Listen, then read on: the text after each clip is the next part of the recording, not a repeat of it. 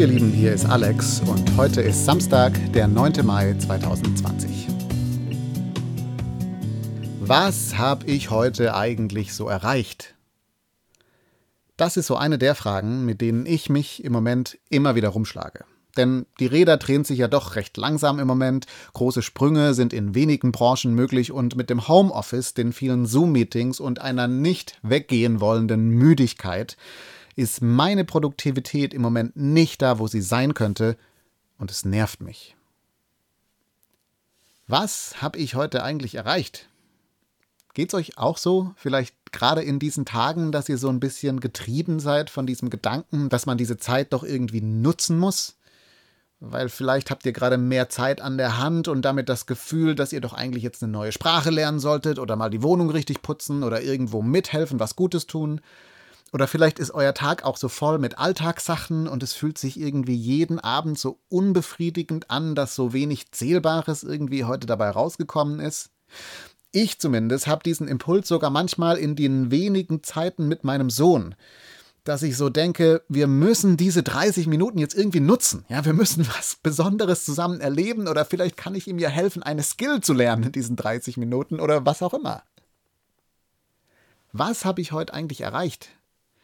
Mich treibt diese Frage gerade immer wieder um und deshalb hat mich ein Clip auf Instagram vor ein paar Tagen ziemlich angesprochen. Und zwar ist das ein Interview von dem Good News Movement mit Simon Sinek. Simon Sinek, den ihr vielleicht kennt von seinem Buch Start with Why. Er ist ein Denker, den ich immer wieder sehr schätze. Und in diesem Interview kommt jetzt eben auch diese Frage auf. Woher kommt der Drang, den viele von uns gerade empfinden, diese Zeit irgendwie zu nutzen? Und Simon Sinek gibt dann eine sehr interessante Antwort auf diese Frage. Er sagt, dass wir so fokussiert darauf sind, produktiv zu sein und die Zeit zu nutzen, weil wir bewusst oder unbewusst Produktivität mit Erfolg gleichgesetzt haben. Produktivität mit Erfolg. Das heißt, wenn wir produktiv sind, dann haben wir den Eindruck, etwas erreicht zu haben erfolgreich zu sein. Und deshalb fühlen wir uns gut, wenn wir so am Ende des Tages zurückschauen können und sagen können, hier ist mein Output, hier ist das, was ich geschafft habe. Und deshalb fühlen wir uns auch schlecht, wenn wir zurückschauen und den Eindruck haben, wir können gar nichts vorweisen an diesem Tag. Wir machen, wir produzieren, um so ein Gefühl von Erfolg zu haben, um uns gut fühlen zu können, weil wir was vorzuweisen haben. Wir waren erfolgreich, wir waren produktiv. Das ist die Aussage von Simon Sinek. Und diese Aussage hat mich ins Nachdenken gebracht. Weil ich finde, da stecken eigentlich so zwei Sachen drin. Also erstens würde ich sagen, dass an sich dieser Drang, etwas schaffen zu wollen, etwas kreieren zu wollen, etwas zu lernen, produktiv zu sein, etwas mega Gutes ist. Ich würde sagen, das steckt eigentlich ganz tief in uns drin. Das macht uns auch ein Stück weit aus als Menschen. Das befeuert uns ganz stark. Aus Glaubensperspektive kann man eigentlich sogar sagen, dazu sind wir gemacht. Menschen sind Ebenbilder Gottes und Gott wird in der Bibel direkt auf der ersten Seite als jemand eingeführt, der unfassbar kreativ ist, der Lebensräume schafft, der Schönheit entfaltet, der arbeitet. Das heißt, dieser Trieb zur Produktivität, das gehört eigentlich zu uns. Das müssen wir ausleben, zu, zu machen, zu lernen, zu meistern. Das ist eigentlich, was es heißt, Mensch zu sein.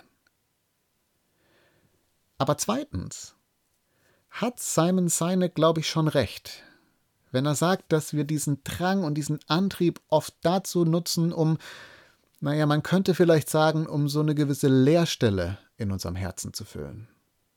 Denn Erfolg, das hat ja ganz viel damit zu tun, wer ich bin, was mich ausmacht, was mich wertvoll macht, worüber ich mich definieren kann.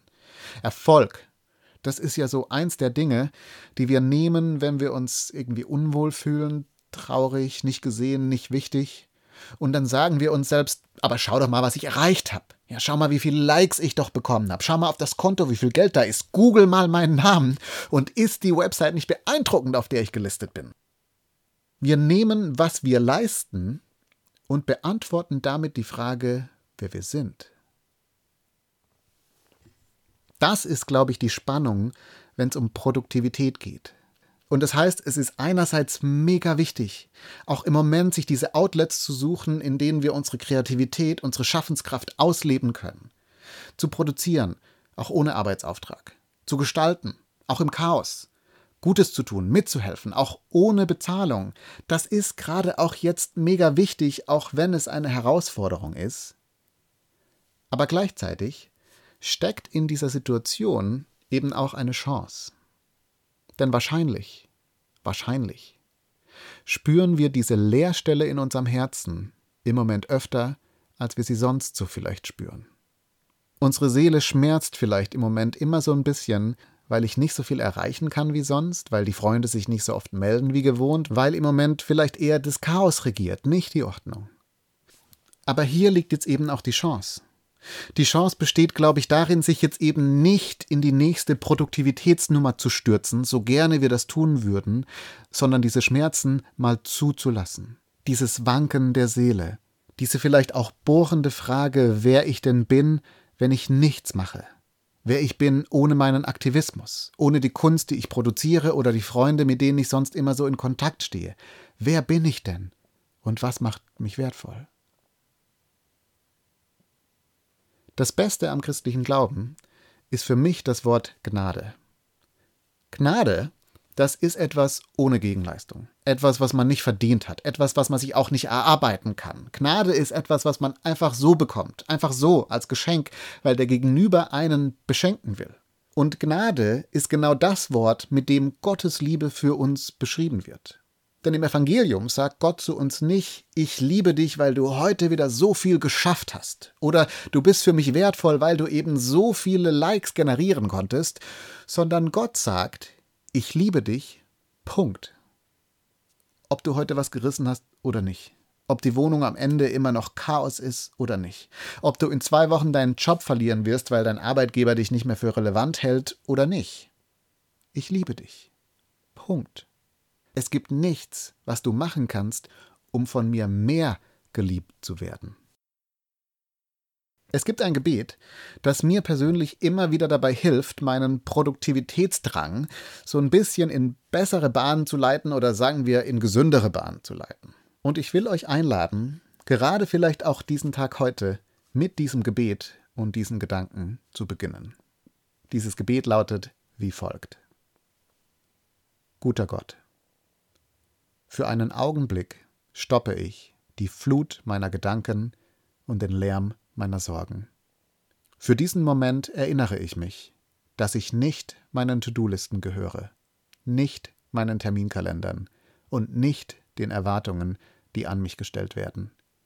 Ich gehöre dir und ich darf wissen, ich bin bedingungslos geliebt. Wir hören uns.